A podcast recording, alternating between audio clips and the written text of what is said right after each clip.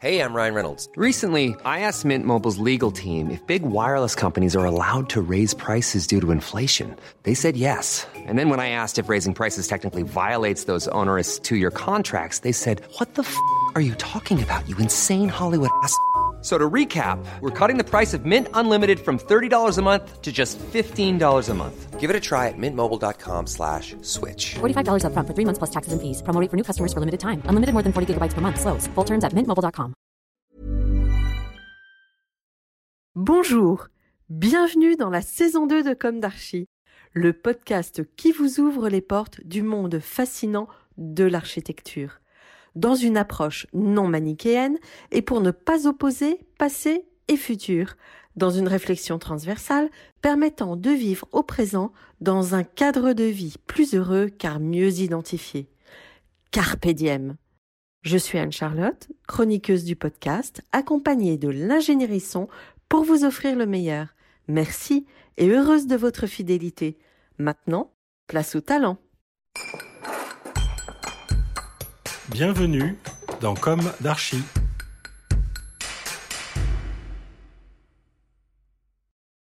Chers auditeurs, ravis de vous retrouver aujourd'hui en compagnie d'Alphonse Sartou. Bonjour Alphonse. Bonjour. Et bienvenue dans Comme d'Archie. Vous êtes architecte et à la tête de l'agence Sigu implantée à Montreuil. Vous avez fondé votre agence en 2003 avec plusieurs associés qui sont aujourd'hui Camille Bénard, Guillaume Renard et Julien Franc Walgreen. Vous étiez alors étudiant à l'école d'architecture de Paris-la-Villette quand vous avez fondé euh, cette agence. En 2012, vous avez reçu le fameux prix des albums des jeunes architectes et paysagistes, les AJAP. Vous avez débuté autour de l'idée du faire et avez progressivement introduit, je cite, une pratique transdisciplinaire au croisement de la pensée, de la fabrication et de la poésie. Approche instinctive, sensible, du lieu et de la matière, passion du détail, confrontation des échelles, vous permettent de penser des projets sur mesure, des projets où la matérialité compte beaucoup, des projets où les mécanismes fonctionnels sont vecteurs d'esthétique. Commençons par le début. Quel est votre parcours, votre jeunesse? Où s'est ancrée votre envie d'architecture, vos études? Et à la fin, pourrez-vous évoquer le parcours de vos associés, puisque vous vous êtes revendiqué comme un collectif, donc je pense que c'est important. Euh, donc tout d'abord, est sur le, le, Je pense que l'envie euh, d'architecture, elle est peut-être née très tôt, dans la période de l'enfance à la campagne. J'ai grandi en Creuse, un tout petit village où il y avait 10 habitants, au milieu de la forêt. Donc il n'y avait pas beaucoup d'architecture en soi. Mais en fait, c'est un pays assez particulier parce qu'en fait, il y a une, une, culture constructive. On parle souvent des maçons creusois qui sont montés à Paris pour tailler la pierre à l'époque d'Haussmann. Et, euh, et là-bas, en fait, les, villages sont assez particuliers, comme on trouve dans plein de campagnes, mais avec une, écriture assez, assez forte sur le travail de la pierre, du granit en l'occurrence. Et donc j'ai grandi dans une maison que mes parents avaient achetée euh, dans les années 70 et qu'ils ont retapé, et qui en fait a toujours été un chantier qui s'est jamais arrêté, qui est toujours pas fini. Je crois qu'il y a, peut-être de ça, en fait, dans la genèse d'envie, de, dans cette envie de faire de l'architecture. Peut-être de finir un jour? Pas forcément. Non, non, non je crois que c'est faut juste continuer, en fait. Mais je crois qu'en fait, de cette période-là est née l'envie de d'imaginer l'architecture comme un mouvement perpétuel. Mmh. C'est-à-dire qu'il se... n'y a pas de finitude, on n'est pas pour clore des choses, mais pour constamment les adapter. Et, euh, et ce sujet aujourd'hui de la, voilà, des granges, des gens qui quittent la ville, euh, vont à la campagne, euh, est extrêmement d'actualité aujourd'hui. Et, euh, et, on se rend compte qu'en fait, ces bâtisses, euh, voilà, quelles que soient les périodes, ont su accueillir, que ce soit des, des animaux. Euh, moi, ma chambre était dans la grange. Voilà, où avant, il y avait les tables, les vaches, les cochons. Et puis mes parents ont étendu la maison comme dans plein de. Beaucoup de ces maisons en, en, creuse où, les, où, elles étaient petites, en granit, avec des petites fenêtres, peu de lumière naturelle. Et la grange, en fait, était mmh. le. En fait, un, un, très grand volume ouvert, disponible. Et donc, euh, voilà, fait, tout le monde a fait des extensions. Et vos parents, peut-être vous répondez ou pas, comme vous le souhaitez, Quels étaient leurs métiers? Ils venaient de la ville? Ils étaient originaires de la Creuse? Non, non, ils ont grandi en, en région parisienne euh, et ont décidé en fait de, de, de quitter Paris euh, et d'aller s'installer là-bas. Et ils ont pris cette maison avec, il y avait quasiment pas d'eau, il y avait l'électricité, euh, chauffée au feu de bois. Voilà, C'était très quasi primitif. Rudimentaire. ouais. Et donc voilà, je crois qu'il y, a- y y ce rapport-là à, à l'idée d'habiter, de comment habiter, qui s'est quand même pas mal euh, ancré, en fait, je crois, dans cette période-là. Et puis après, il y avait la forêt, les cabanes, évidemment, mais Oui. comme un terrain de jeu, en fait, euh, assez illimité. Enfin, aujourd'hui, voilà, je vis à Montreuil, mes enfants grandissent euh, dans la ville, euh, la ville ou la campagne, il faut choisir. Vous avez l'occasion d'y retourner? Oui, oui, oui, évidemment. Mm. Euh, mais je, il y avait, il y avait ce- ce- cette idée de l'illimité est aussi assez, assez forte quand on grandit là-bas. Parce qu'il n'y a pas de territoire, il y a, il y a des propriétés privées, mais en fait la forêt finalement appartient à tout le monde. Et quand on est enfant, c'est un terrain de jeu où il n'y a pas de, pas de barrière en fait. Et on peut se l'approprier. En fait, on, on faisait des cabanes. euh, Je vois, on a fait une cabane qui faisait peut-être 300 mètres carrés, je me rappelle. Après, il y, a- il y a plein de lieux dans ce petit Donc, village comme ça qui, qui, je pense, ont ancré une une, une manière d'habiter euh, d'habiter les espaces, de se les approprier. euh, beaucoup de bâtiments abandonnés aussi. Je pense qu'ils ont donné un goût pour l'architecture, aussi l'envie de, de- d'habiter des, des- des choses qui ont déjà une histoire, en fait. Et je crois que dans la manière dont on pratique l'architecture aujourd'hui, chez Sigu, c'est quelque chose d'assez assez présent, en fait. Déjà, euh, regarder ce qui est là, pourquoi il est là, comment il a été fait, pourquoi il a été fait, pour ensuite euh, travailler avec. Donc, euh, après, vous êtes rentré, euh, vous êtes monté à Paris Oui, pour oui, faire oui, vos études? Oui, oui.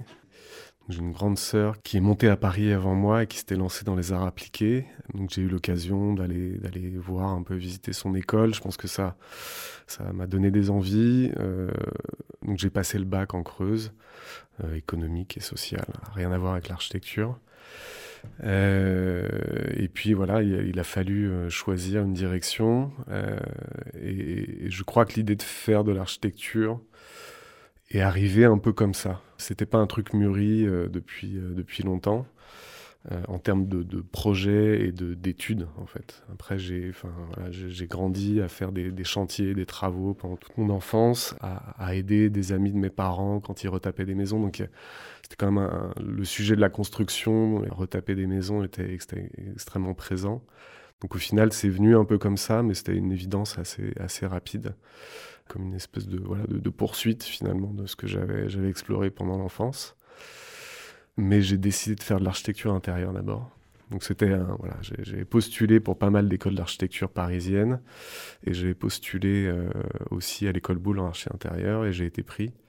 Donc j'ai fait un BTS euh, là-bas pendant, j'ai fait trois ans, une année de mise à niveau et, euh, et deux années de BTS et ensuite j'ai rejoint l'école d'architecture de Paris-La Villette pour continuer le cursus euh, jusqu'au diplôme. Et c'est là que j'ai rencontré en fait euh, mes, mes associés à l'époque. D'accord. Donc, en récapitulant, euh, vous étiez confronté à la matière durant toute votre enfance et après vous intégrez l'école Boulle où il est question aussi de matière. C'est Euh, c'est important. Les le- la présence des ateliers Oui. est quelque chose d'important là-bas. Sauf que la, la réalité, c'est quand on étudie l'architecture intérieure à l'école Boulle, Oui. euh, on va pas dans les ateliers. Ah, Ouais, oui. ouais, C'est c'est dommage. ouais. Alors, il y a des stages d'organiser, on fait une journée de, de sensibilisation, on visite les ateliers. Mais en fait, il n'y a pas de. En tout cas, à l'époque où j'y étais, il n'y avait pas de pédagogie globale qui essayait de réunir les métiers d'art et euh, ce qu'on appelait les arts appliqués. Ce qui est assez dommage, en fait. Donc, au final, je suis pas resté aussi, je pense, parce qu'il y avait cette espèce de, espèce de frustration, en fait, d'être aussi proche de, de- de ces outils-là, ces possibilités pour fabriquer et faire l'architecture différemment. Mais vous avez eu votre BTS J'ai eu mon BTS. Ouais. Donc vous avez la double, vous êtes archi d'intérieur? Oui, Oui, enfin, enfin, j'ai pas, le- j'ai ou- pas le diplôme supérieur. euh, Oui, qui vous permet de l'exercer en temps d'accord. Mais, Enfin, mais, oui. ouais. Enfin, Oui, l'architecture euh, d'intérieur n'est pas réglementée. Donc Oui, voilà. Puis vous êtes architecte. Non, et en fait, en, en- en arrivant à la Villette, c'était euh, un autre monde euh, où l'école Boulle est, est une école très, euh, très structurée, très bienveillante, où on est des petites classes. Voilà, J'ai appris plein de choses. Et puis, en fait, arriver à la Villette, c'était euh, une espèce de, de, ouais, de, de- de terrain de jeu énorme, mais il n'y avait plus de cadre. Euh, on pouvait faire ce qu'on voulait, on pouvait ne, pas aller à l'école. Voilà. Et, en fait, ça m'a donné pas mal d'air, je pense, pour se poser des questions un peu plus fondamentales sur euh, comment pratiquer ce métier. Et puis en fait, dès la deuxième année, c'est là où j'ai rencontré mes associés. Vous êtes entendu tout de suite? Non, Enfin, si, on s'est entendu tout de suite. Ça s'est pas monté. donc, au début, on était, on était six. Moi, je suis arrivé peut-être un an après, donc il y a eu déjà quatre, euh, quatre associés qui, qui ont monté la structure. Moi, j'ai rejoint euh, un an après. Euh, ça s'est monté en fait par des opportunités de projets très concrets. Via, des contacts, voilà, des gens qui nous ont proposé des, aménagements intérieurs, des, projets de, bureaux, de rénovation d'appartements. donc assez vite, on a monté une structure en fait, qui était une SARL de menuiserie à l'époque qu'il y avait un vrai sujet, étant encore étudiant, de se dire comment, en tant qu'étudiant, je peux monter une société d'architecture. Donc on a compris que c'était, on n'avait pas le droit. Et en fait, la menuiserie a été euh, un vecteur, ou en tout cas une raison sociale, pour parler euh, juridiquement, de, ce point-là, qui nous permettait à la fois de, dessiner, de faire des études, et de fabriquer. Parce qu'en fait, le, générateur, en tout cas, du, projet de Sigus, a été de, de fabriquer les choses. Euh, qui était quelque chose qui était complètement absent de, l'école. Oui, finalement, vous avez vous-même créé vos travaux pratiques. C'est ça. C'est incroyable. À la fois à l'école Boulle, il y avait des outils qui étaient là et on aurait pu pratiquer euh, ou apprendre l'architecture par ces outils-là. Mais voilà, ils n'étaient pas accessibles. À la Villette, ils étaient, je veux dire, quasi inexistants parce que pas de moyens et euh, alors il y avait un atelier maquette, mais tout petit, où on faisait des maquettes, on faisait pas des, choses échelle 1. Et puis il y avait un prof à l'école euh, de la Villette qui s'appelait Xavier Juillot, qui lui faisait travailler ses élèves à l'échelle 1 et, et, faisait des expérimentations hors les murs, et en fait qui nous fascinait pas mal. Donc il y a deux de mes associés qui ont fait leur diplôme avec lui, qui sont allés voilà, jusqu'au bout de l'expérimentation.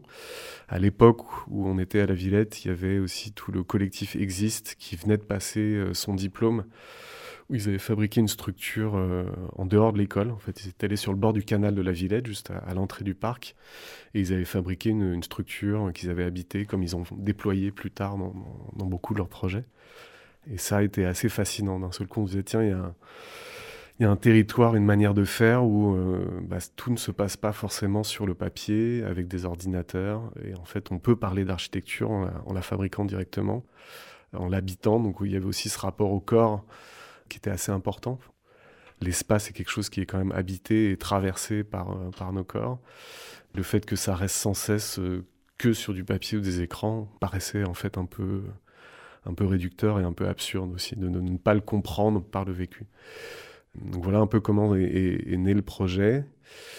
Euh, Vos associés, alors euh, Mes associés. Oui. Euh, donc je disais à l'époque on était on était six. Aujourd'hui on est trois associés qui restent du, groupe initial, rejoints par un, quatrième, Julien qui nous a voilà, qui on travaille depuis une dizaine d'années maintenant.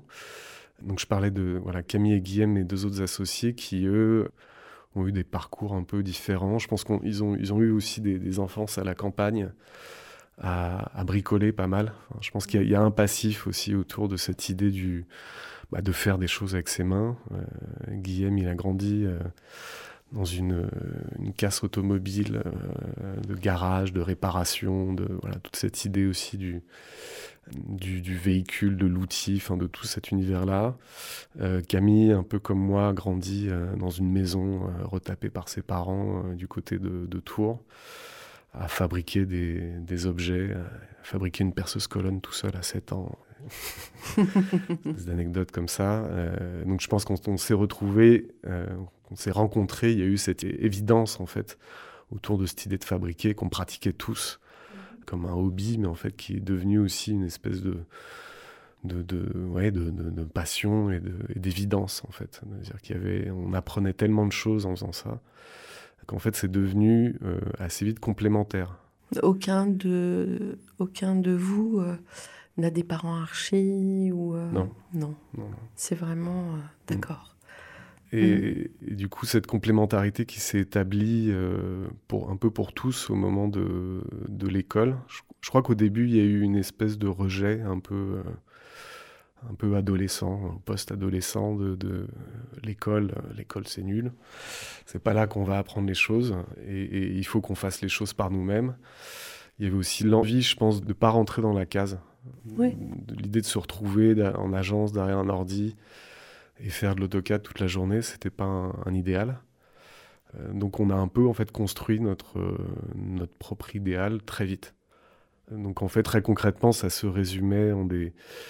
On prenait enfin, quasiment des journées entières par semaine à se retrouver. Donc on a eu l'opportunité via deux des associés qui partageaient un atelier à l'époque à, à Belleville euh, d'avoir un lieu. Et en fait ça je crois que ça a été aussi assez générateur pour créer un peu le ciment, pour se rencontrer, avoir un lieu de, de- partage, un espace de débat aussi. Quand mine de rien, à l'école, il n'y a pas beaucoup de débats. On apprend, on écoute, il y a des travails de groupe, on partage avec certaines personnes, mais on va pas très loin, je crois, au final, dans les, dans les idées. Et en fait, là, on était livrés à nous-mêmes face à des propositions de projets concrètes. Euh, Dessine-moi une table, euh, aménage-moi mes bureaux. Euh, Et en fait, on prenait tout ça très au sérieux. Peu importe l'échelle, en fait. Euh, faire une bibliothèque pour des livres était, était aussi important qu'un projet de 300 logements qu'on faisait à l'école à côté, pour réinterroger tout le, le process, la manière de faire. Et très vite aussi, il y a des choses très concrètes qu'on n'abordait pas à l'école qui sont apparues, c'est combien, combien ça coûte, comment je chiffre les choses, combien vaut mon temps, combien, combien vaut le travail manuel, quelle est la différence entre valoriser un travail intellectuel versus valoriser un travail manuel? Et en fait, toutes ces notions euh, nous ont amenés à, à redéfinir en fait le, le- le métier. Vous pensiez déjà à la pérennité des matières que vous traitiez? Je crois. Je dirais pas que c'était une posée comme ça, mais il y avait en tout cas une envie de, de rentrer dans la matière, de se l'approprier, de, de la manipuler, de la comprendre en fait en la manipulant. Là où le- la feuille et l'écran ne, ne permettaient pas de comprendre ça. Alors, quel chemin parcouru, puisque vous avez livré, par exemple, euh, une boutique Saint-Laurent à Londres? L'une de mes questions récurrentes dans Comme d'Archie est est-ce qu'aujourd'hui, vous avez le sentiment d'avoir accompli ce que vous imaginiez à la sortie de l'école? Oui et non. le sentiment de l'accomplissement, je pense qu'il, enfin personnellement, il sera jamais là. Ouais. Euh, Enfin, comme je disais au début, Mm. c'est je- je- voilà, c'est C'est la, la- la maison dans laquelle j'ai grandi, ça sera jamais fini. Il faut pas que ça se finisse et, et dire que c'est fini, c'est faux. Ouais. Accompli. euh, en fait, dans le sens où on a, on a monté notre projet avant de sortir de l'école, en fait, on n'a pas attendu. Donc, il y a une forme d'accomplissement là-dedans. Ouais. Voilà, on a généré notre propre, notre propre projet euh, de vie professionnelle, la passion, que, voilà, en, gros d'articuler toutes ces choses-là en une. Donc oui, là-dessus, il y, a un- il y a un vrai accomplissement. Ouais, dans le sens où ça a pris forme Exactement. et que vous avez réussi à grandir. Ouais, Mm. Et à tenir dans le temps. Enfin, je pense que c'est un, Bien sûr. un peu un challenge. Alors, donc, pouvez-vous nous raconter maintenant l'histoire de vos projets dans les domaines de la culture, du commerce, de l'habitat, en France et à l'étranger? C'est assez dur de, de, de, de, parler De synthétiser oui, tout ça. parce qu'en fait, mine de rien, on a fait beaucoup. Des fois, on compte. Donc, ça fait, euh, ça fait 17 ans aujourd'hui. Ouais. Et euh, je crois qu'on était arrivé à 275 projets réalisés. Ouais. Alors, de, de très petite échelle, mais, mais mine de rien, c'est une espèce d'accumulation d'histoires, de rencontres, de contextes.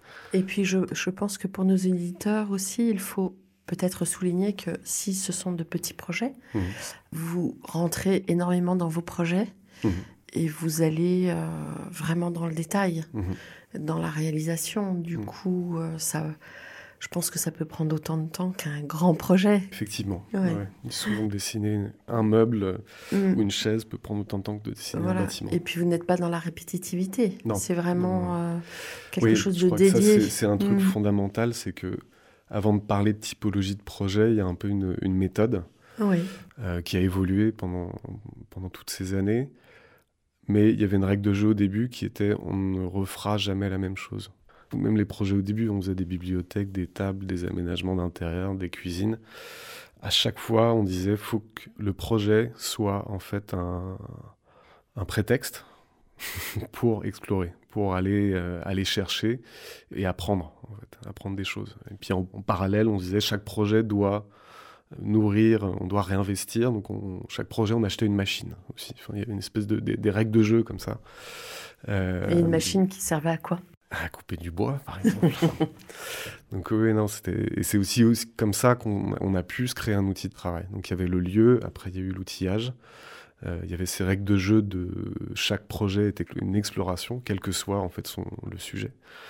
Et au, final, la question des typologies n'a jamais été vraiment un sujet central. Pour nous, ça a plutôt été une histoire de rencontre avec des gens et qu'on peut avoir un très bon projet euh, d'appartement comme un très mauvais et idem sur des boutiques. Il y a peut-être un point sur la. Enfin, au début, on a, on a beaucoup fait d'appartements parce que c'était le réseau des gens, de familles, d'amis, d'amis. On faisait des appartements, on a fait une cuisine, on a fait une table. On était beaucoup dans le, l'aménagement de l'habité, la réhabilitation d'appartements, l'extension de maisons en banlieue, enfin, tous les sujets qu'on traite quand on est architecte. Euh, à, Paris. Après, il y a eu, euh, il, y a, eu un peu des, déclencheurs qui ont fait qu'on a, aujourd'hui, on fait beaucoup de boutiques.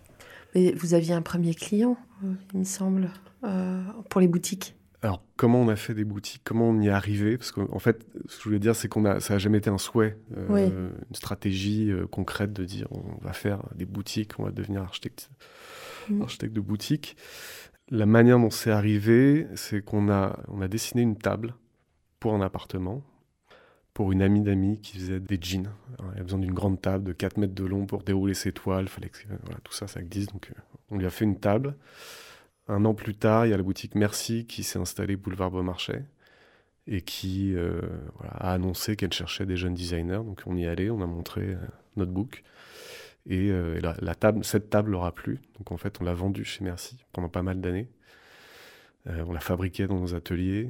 enfin, les gens la commandaient, on l'a fabriqué, on l'a livré. Et en fait, via Merci, on a, rencontré Aesop, mhm. Qui à cette époque-là avait ouvert une boutique rue Saint-Honoré et faisait en parallèle un pop-up chez Merci, euh, qui avait été fait par l'agence March Studio, les Australiens, qui avait très bien marché. Et du coup est venue l'idée de pérenniser un peu euh, Aesop chez Merci.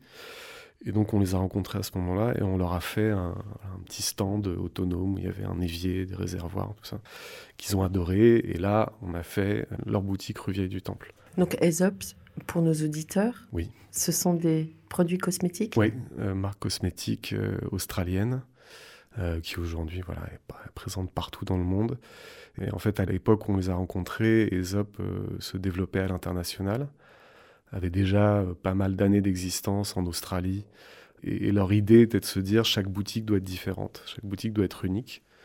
Déjà par le contexte d'où elle s'implante mmh. et euh, parce qu'on va demander à chaque fois des architectes différents, des designers différents de les dessiner. Différents, mais vous en avez fait 13, je crois. Oui, enfin, aujourd'hui, ils en ont, compte plus. Oui. Donc, c'est une, toute petite, ah, toute petite portion. D'accord. Mais au final, cette manière de faire les boutiques était assez proche bah, d'une réflexion d'architecte, plus que de, on va dire, de designers qui font de la boutique. Il y a un dépouillement, ça? Il y a un dépouillement, mais en fait, il y a déjà une attention au contexte. C'est-à-dire quand ils choisissent un endroit, c'est très très précis. Ils vont dans des quartiers qui sont pas forcément évidents, où il n'y a pas déjà d'autres boutiques. Enfin, ils ont toujours essayé un peu de jouer comme ça à, au décalage. au décalage, à aller dans des, à la frange un peu dans des, dans des endroits où il n'y avait pas encore de, on va dire, de flux naturel de, de, gens. Euh, et quand on a fait cette boutique rue Vieille du Temple, c'était une boutique où il y avait un, c'était un marchand de tapis, toute petite boutique remplie de tapis, sol, mur, plafond. Et en fait, la première chose qu'on a faite avant de dessiner, c'est de demander un curage pour euh, enlever tout ça. Et ça, c'est une démarche qui se passe assez rarement quand on fait de la boutique. En général, on fait une boîte blanche, on prend un peu de marge avec les murs et puis, euh, et puis on dessine. Euh, nous, il y avait vraiment une envie de, comprendre déjà le bâtiment, l'immeuble, le rapport à la rue, et puis au final, le rapport à la cour intérieure qui est dans cette boutique, qui est toute petite, qui a permis de la doubler.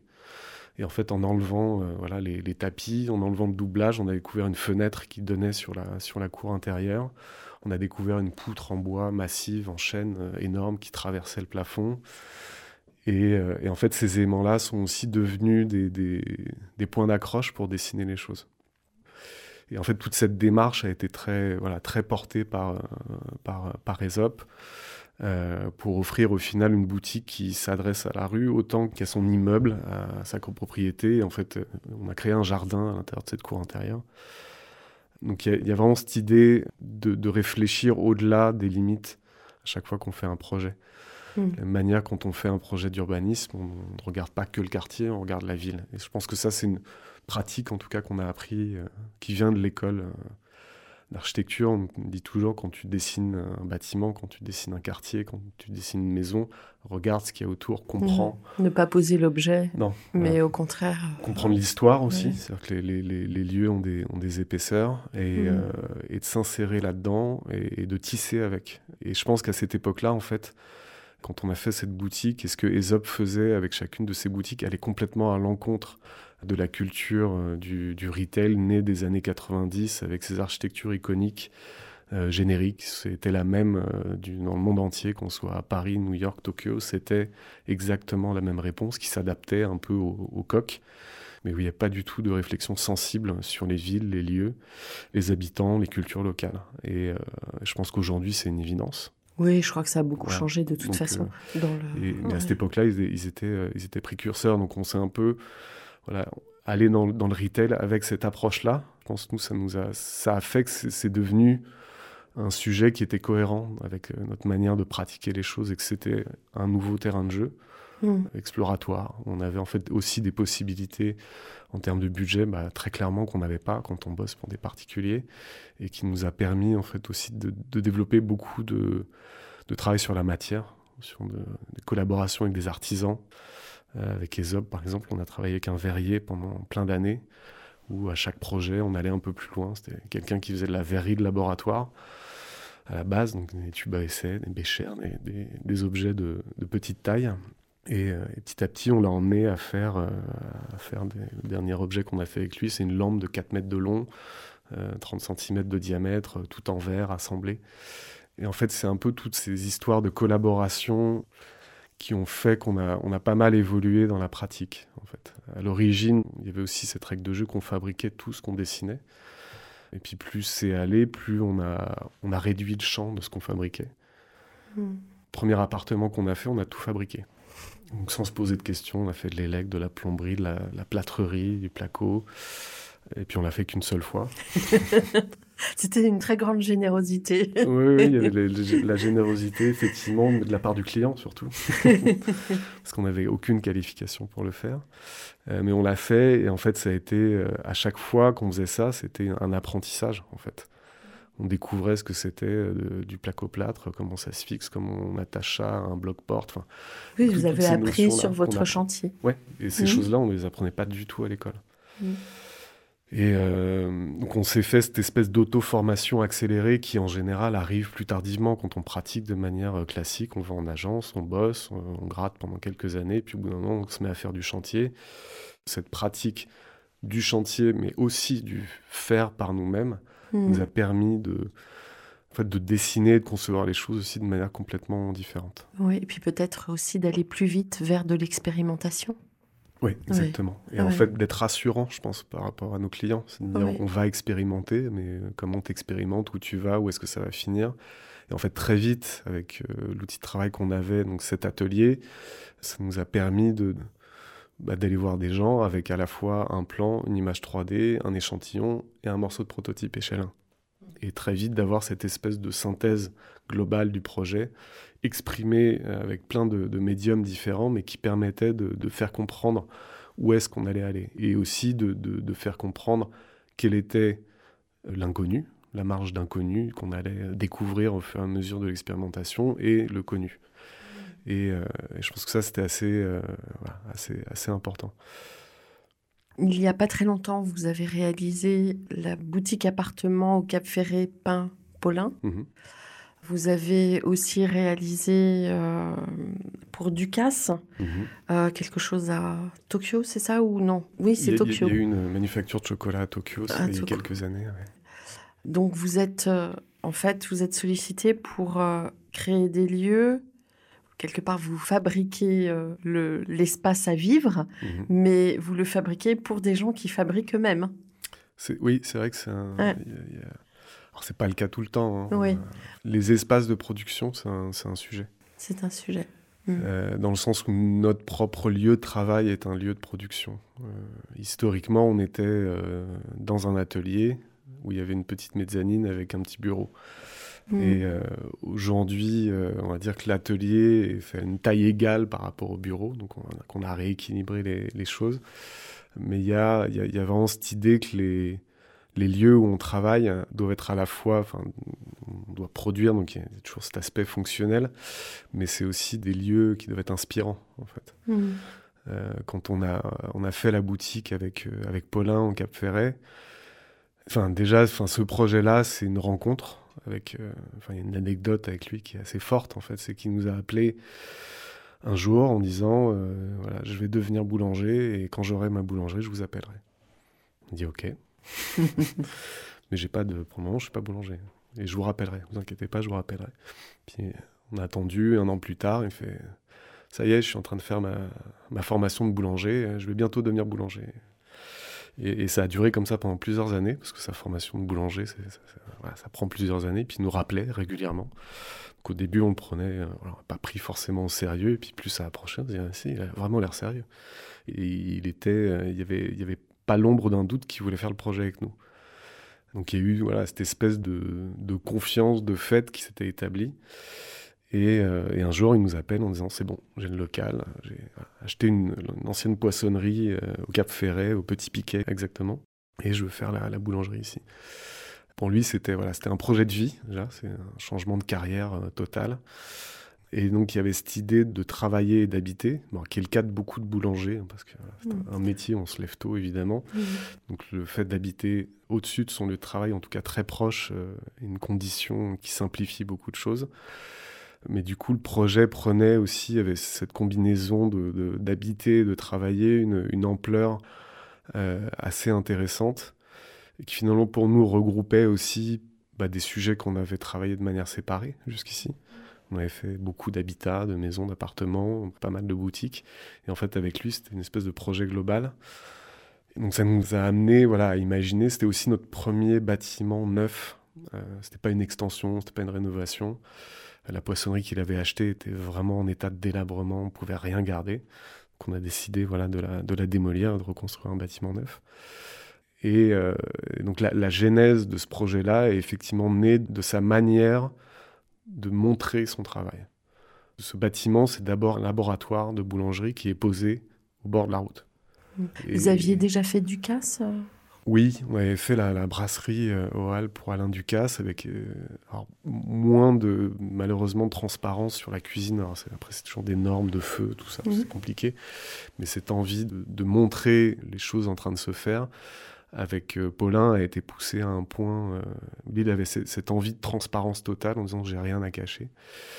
Euh, donc voilà, le rez-de-chaussée est un, un volume en béton complètement transparent sur la rue. Et puis à l'étage, on a cette, cette cabane en bois posée au-dessus. où, euh, par les cabanes de pêcheurs. c'est ça Oui, oui, oui. Il y a, Mm. il y a effectivement, alors, au Cap Ferret, on est, on est aussi très poussé par le, le PLU hein, pour Mm. rester dans le gabarit des cabanes ostréicoles, mais qui au final con- correspondait extrêmement bien au, au projet de Paulin. D'accord. Et du coup, là, vous avez tout réalisé. Mhm. Euh, je sais que vous avez une envie aussi d'aller vers des projets un petit peu plus euh, Mhm. architecturaux. Hein, et vous avez répondu à des concours. Oui. oui, oui. Voilà. Donc, euh, c'est peut-être un appel. Est-ce que vous avez des choses dans vos cartons ou en gestation de plus grande d'architecture, plus importante en termes de Ouais, ouais, mètres ouais. carrés, on va dire? On est en train en fait de déménager nos, nos locaux. Et on a décidé de voilà, faire le pari d'acheter une parcelle et de construire notre propre lieu de, de travail. Un démonstrateur. Euh, donc ça, c'est euh, voilà, pour nous, c'est un peu une espèce de- d'aboutissement, je dirais. Si peut-être s'il y a une forme d'accomplissement dans ce projet, alors il n'est pas, il est pas fini. hein. Mais je pense que c'est aussi une voilà une envie de, de synthèse euh, de tout ce qu'on a fait jusqu'ici et d'ouverture vers effectivement l'échelle davantage architecturale. Donc c'est un peu un projet, un projet charnière pour nous. collectif, donc vous le faites Ouais. avec euh, les associés Bien sûr. et vos équipes. Vous êtes combien? Euh, Aujourd'hui, on est 25. Et, et donc, ce projet, pour nous, c'est vraiment l'occasion de voilà, créer une espèce de lieu, déjà qui soit pas que un lieu de travail. Je pense que le, le projet de Paulin, de, de- aussi révélateur de ça, c'est-à-dire la, la, la cohabitation des programmes est quelque chose qui, je pense, fait vivre les, les bâtiments. Euh, La question des rythmes euh, auxquels euh, on active les lieux.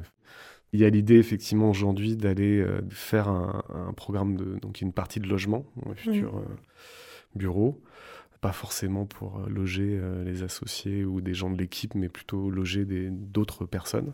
Mm. Il y aurait un étage dédié donc, à, à toute la partie atelier, fabrication, prototypage, qu'on a aujourd'hui, qui est très réduit. Donc là, on lui donnerait une, autre ampleur beaucoup plus importante.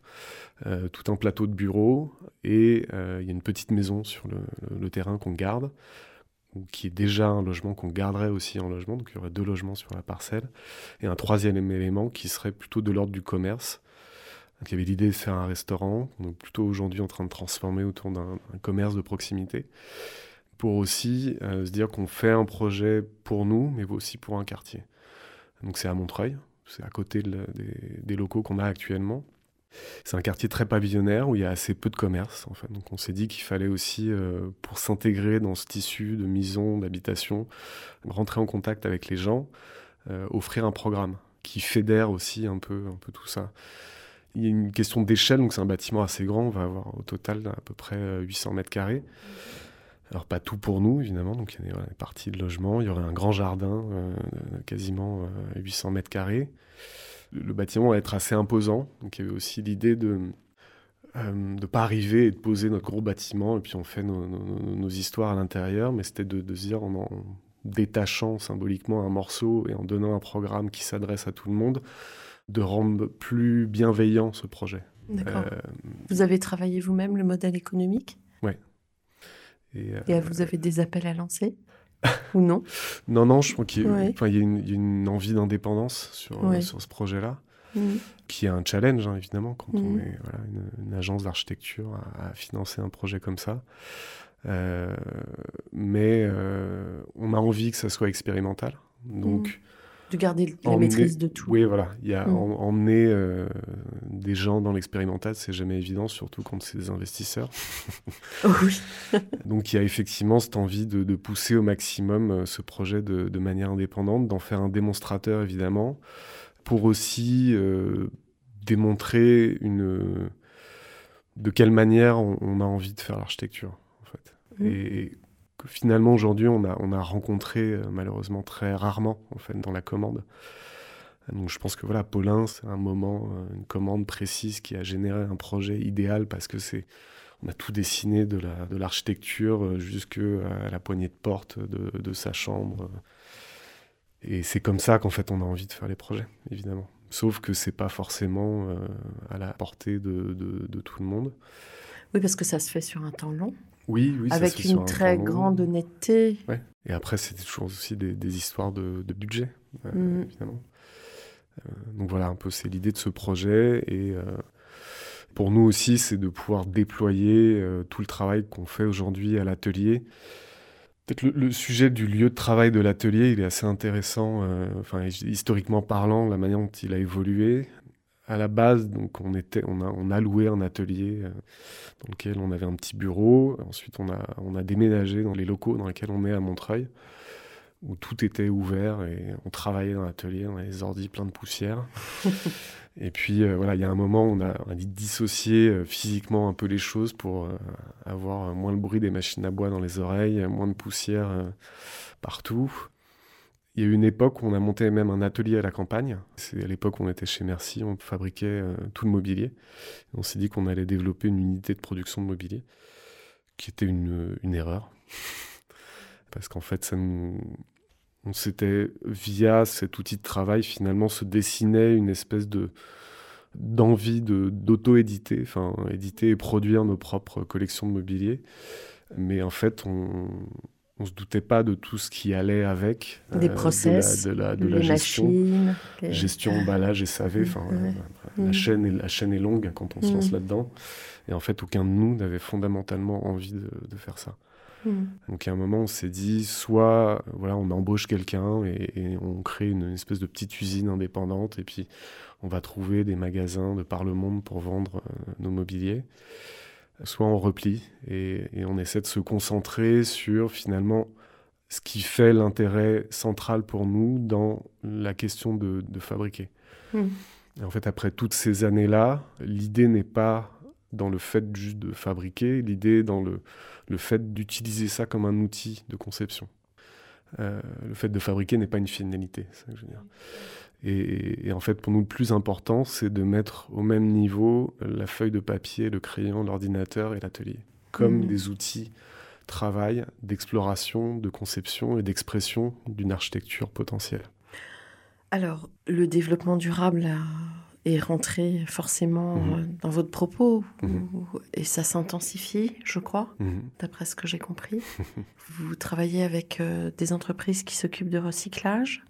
Ou vous vous en... Alors comment S'en- s'en charge nous-mêmes. vous vous en chargez Ouais. Non, c'est, euh, sur, sur le sujet du développement durable, euh, je dirais que c'est quelque chose qui a toujours été là, en fait, Ouais. depuis le début où on a commencé, mais qu'on n'a jamais formalisé, on n'a jamais utilisé le mot dans nos communications, euh, parce qu'on n'a on jamais ressenti le besoin.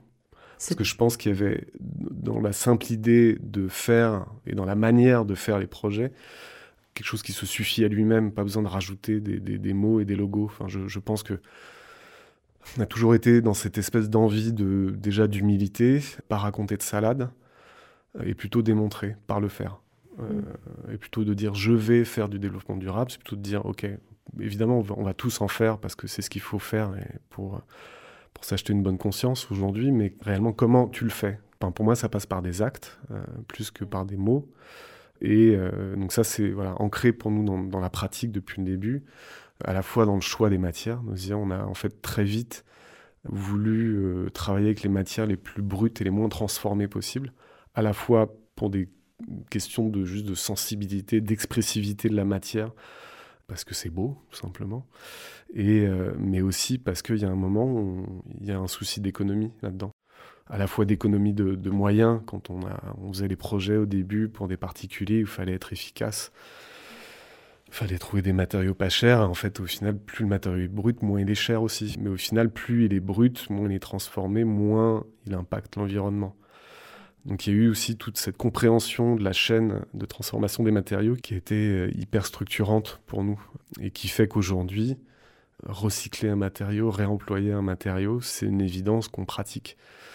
Après, on ne s'est jamais empêché euh, d'aller utiliser euh, des matériaux neufs, évidemment, euh, des choses difficilement recyclables. Je dirais ce qui s'intensifie aujourd'hui, c'est qu'on s'impose de plus en plus, effectivement, de tout passer à ce crible-là pour être le plus vertueux possible. Donc il y a évidemment une, évidence et une urgence à, trouver des solutions, formuler des solutions concrètes. Euh, donc c'est ce qu'on fait depuis 2-3 ans en, fabriquant nos propres matériaux en travaillant sur la question du déchet.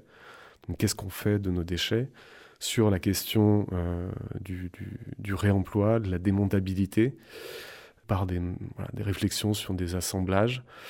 Et tout ça, effectivement, est, est au cœur en fait de la recherche et du travail d'expérimentation aujourd'hui. On a toujours expérimenté. Aujourd'hui, je dirais que l'on- l'on- on, le, on le concentre, en tout cas depuis euh, une année, euh, sur cette question du matériau, parce qu'en fait, c'est effectivement là où, euh, beaucoup de choses se concrétisent, se génèrent, enfin l'im- l'impact carbone de, tous nos bâtiments. Et en particulier, donc, on mène un projet dans le cadre de FAIR, donc, qui est le programme lancé par la mairie de Paris et le pavillon de l'Arsenal. On était lauréat en 2019. Donc là, ça fait un an qu'on bosse sur le développement d'un matériau de sol à base de plâtre et de euh, déchets issus de la déconstruction. Donc ça, très concrètement, c'est un, un projet qui a été généré dans le cadre de nos futurs euh, locaux, où il y a deux maisons existantes. On en garde une, mais il y en a une qu'on démolit pour gagner un grand jardin, parce qu'elle est difficilement exploitable. Euh, mais on s'est donné comme règle de jeu de euh, ne, pas euh, sortir de déchets de la parcelle, d'essayer au maximum de les digérer in situ. Donc c'était voilà, né comme ça cette idée de se dire on est dans un donc on est dans un bâtiment en bois sur l'extension principale. Donc on garde la petite maison qui existe. Fait une grande extension en bois sur trois niveaux. Euh, et on s'est dit, quand on fait des structures bois, des, des, des, sujets d'acoustique, le bois vibre beaucoup, donc il faut lui ramener de la masse. Et au final, on s'est dit, bah, la masse, elle est, ici, elle est déjà sur le site dans cette maison, donc on va, la, on va la concasser, on va la broyer et on va la réinjecter à l'intérieur de ce bâtiment. Et en faisant tout ça euh, sur le site. Donc j'ai généré le moins de, de, aussi de transport, de stockage de déchets, parce que ça, c'est des, des, des, gros sujets arrêter aussi de ponctionner euh, des ressources en sable euh, qui s'épuisent euh, et générer notre propre granulat en fait à partir de ces démolitions et l'idée d'amener le plâtre à la place du ciment en fait dans les sols.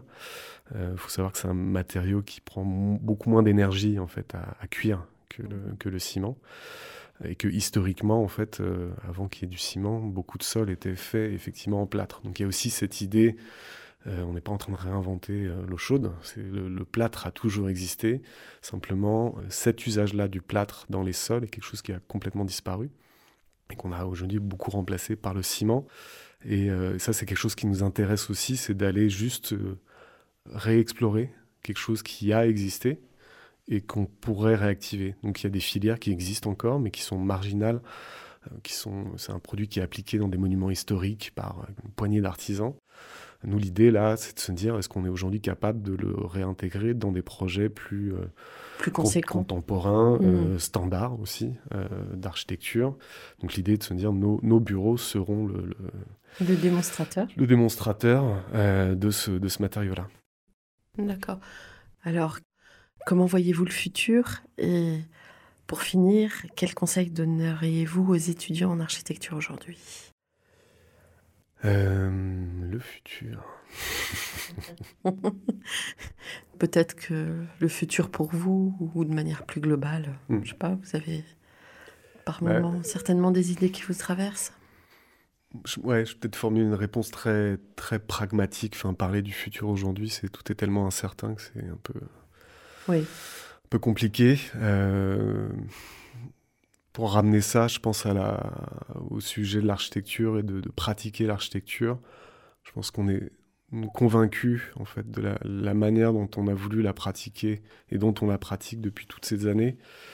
C'est quelque chose qui fait de plus en plus sens et que c'est de plus en plus évident qu'il faut en fait mettre tout le monde autour de la table. Quand je disais tout à l'heure aujourd'hui, notre manière de les outils qu'on utilise pour projeter l'architecture sont autant dans la, projection, euh, on va dire, euh, immatérielle, conceptuelle, euh, via tous les outils numériques, le BIM, tout ça, mais je pense que la question du, du, matériau, de la fabrication, de la mise en œuvre, des filières, est en train de devenir aussi important. Et sauf que le métier n'est pas structuré aujourd'hui pour permettre ça. Donc il y a plein de gens en ce moment qui mettent une énergie folle à structurer ces filières, à faire en sorte que tout ça devienne, euh, devienne fluide.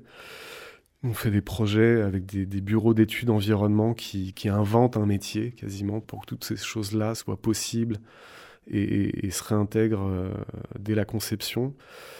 Nous, il y a toujours un, truc contre lequel on on s'est pas, battu contre, mais on est allé à l'encontre finalement de la loi MOP. Donc c'est un vrai sujet qui est assez passionnant, mais qui est. Euh, en même temps, euh, les... beaucoup d'architectes regrettent cette. Euh... En fait, nous, la, la, manière dont on a pratiqué à, la, à petite échelle, oui. on a deux structures. On a une structure de menuiserie, une structure d'architecture. Notre structure mmh. d'architecture a du coup des, des, intérêts dans la structure de menuiserie, chose qu'on a dû du coup déclarer à l'ordre des architectes parce que on est censé ne pas avoir d'intérêt dans des structures liées au secteur du bâtiment. Euh, donc potentiellement, on peut, dans un appel d'offres, effectivement, ne, ne, pas répondre à, un appel d'offres dans lequel on aurait assuré la conception, ce qui est enfin, complètement normal d'un point de vue de la, concurrence, mais cette dissociation, euh, je pense, des, des, structures et du métier fait qu'aujourd'hui, mettre autour de la table une entreprise euh, dès le début, comme un partenaire, comme euh, une personne pour établir un, un, dialogue potentiel et émettre des solutions concrètes très vite, c'est compliqué. Donc il y a évidemment ce sujet de la, de la mise en concurrence, mais au final, on, il, y a, il, y a, ce sujet des savoir-faire. Mmh. On a le sentiment qu'il y a une mais enfin une, espèce de mécanisation de la dissociation de je dessine et ensuite je fabrique, euh, et que cette dissociation-là, en fait, nous fait perdre énormément de temps, d'énergie et, de et d'impossibilité en fait de, de, formuler des réponses qui soient très très concrètes. Donc on a souvent dit oui mais si on met les entreprises trop tôt autour de la table, on va s'empêcher de créer, on va s'empêcher de penser, on va s'empêcher de d'inventer. Et, en fait, nous, l'expérience qu'on a eue, c'est que c'est tout le contraire. En fait, ça nous a permis de découvrir des territoires, des manières de faire les choses qui étaient beaucoup plus riches, beaucoup plus euh, renseignées, en fait, euh, précises, généreuses, qu'en les dissociant et en pensant que moi, seul architecte, euh, derrière mon petit ordinateur, je vais, je vais inventer des, des choses. Finalement, euh, le conseil que vous donneriez aux étudiants, c'est peut-être justement d'aller se confronter à la matière. Et je pense qu'ils l'ont compris, en fait. Dans les écoles aujourd'hui. Ouais, nous, on reçoit plein, voilà, toutes les candidatures qu'on reçoit, des, des gens qui font des mémoires, des recherches, des thèses, euh, avec qui on discute euh, régulièrement. C'est là. Il n'y a pas de. Mmh. Voilà. Donc ça fait plaisir, en fait, de se dire que c'est. Euh, plus un sujet et que c'est une évidence, sauf que d'un point de vue pédagogique, ça ne suit pas, parce que les écoles sont pas sont pas équipées, certaines, n'ont pas, pas les outils, euh, n'ont pas non plus les, cursus faits pour, pour accueillir ça. Et, et, et, je pense que la pratique du métier ne permet pas ça non plus, et que si, je pense que si on n'avait pas monté notre propre structure, on n'aurait jamais pratiqué l'architecture comme ça. Et mmh. en fait, on a monté une structure à l'image du projet qu'on voulait faire et pas l'inverse. Et je mmh. pense qu'aujourd'hui, ça, c'est un. C'est rare. C'est un vrai sujet, en fait, le, le, le sujet de comment on pratique l'architecture et euh, comment les, les, finalement les formes juridiques par lesquelles on la pratique nous permet cette, euh, cette articulation. De, oui, cette articulation et de s'accorder à notre projet. Et voilà. Un mot de la fin, je pense. Euh, non, c'est que, que je pense qu'il faut, il faut continuer et que je pense qu'il y a plein d'énergies qui sont, qui sont là, qui se, qui se dessinent et, et, et il faut juste continuer à pousser. Voilà. Pour que ça prenne sens, quoi. Et, et, je suis convaincu que ça, ça va arriver. Ben, merci beaucoup d'être venu témoigner d'un com d'archi. Je tenais à vous recevoir euh, parce que j'avais repéré votre travail déjà depuis longtemps. Et je trouvais ça très intéressant justement de voir s'exprimer euh, des choses extrêmement simples de la vie de tous les jours, euh, confrontées euh, à des marques, euh, à, à, du luxe, à, du, à de l'excellence. Et en effet, je pense que c'est une, une belle voie. Voilà, bravo pour tout votre travail. Et puis à bientôt. Merci. Au revoir.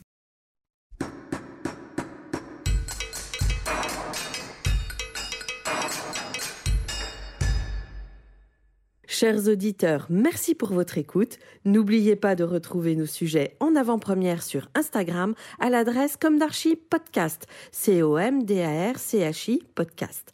Si vous aimez ce podcast, favorisez sa diffusion en lui donnant 5 étoiles sur Apple Podcast, plus un petit commentaire, ou sur votre plateforme de podcast favorite. Et surtout, abonnez-vous pour écouter tous nos épisodes gratuitement. À bientôt, et d'ici là, Prenez soin de vous.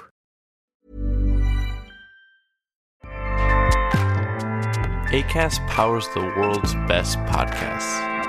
Here's a show that we recommend. Hi, I'm Jesse Cruikshank. Jesse Cruikshank. I host the number one comedy podcast called Phone a Friend. Girl. Let's phone a friend. Not only do I break down the biggest stories in pop culture with guests like Dan Levy and members of InSync, I do it with my own personal boy band singing jingles throughout. Because it's my show. It's your show, girl. New episodes of Phone a Friend. Yeah. Drop Thursdays wherever you get your podcasts. So work it, girl. Yeah, work it. Okay, that's enough. ACAST helps creators launch, grow, and monetize their podcasts everywhere. ACAST.com.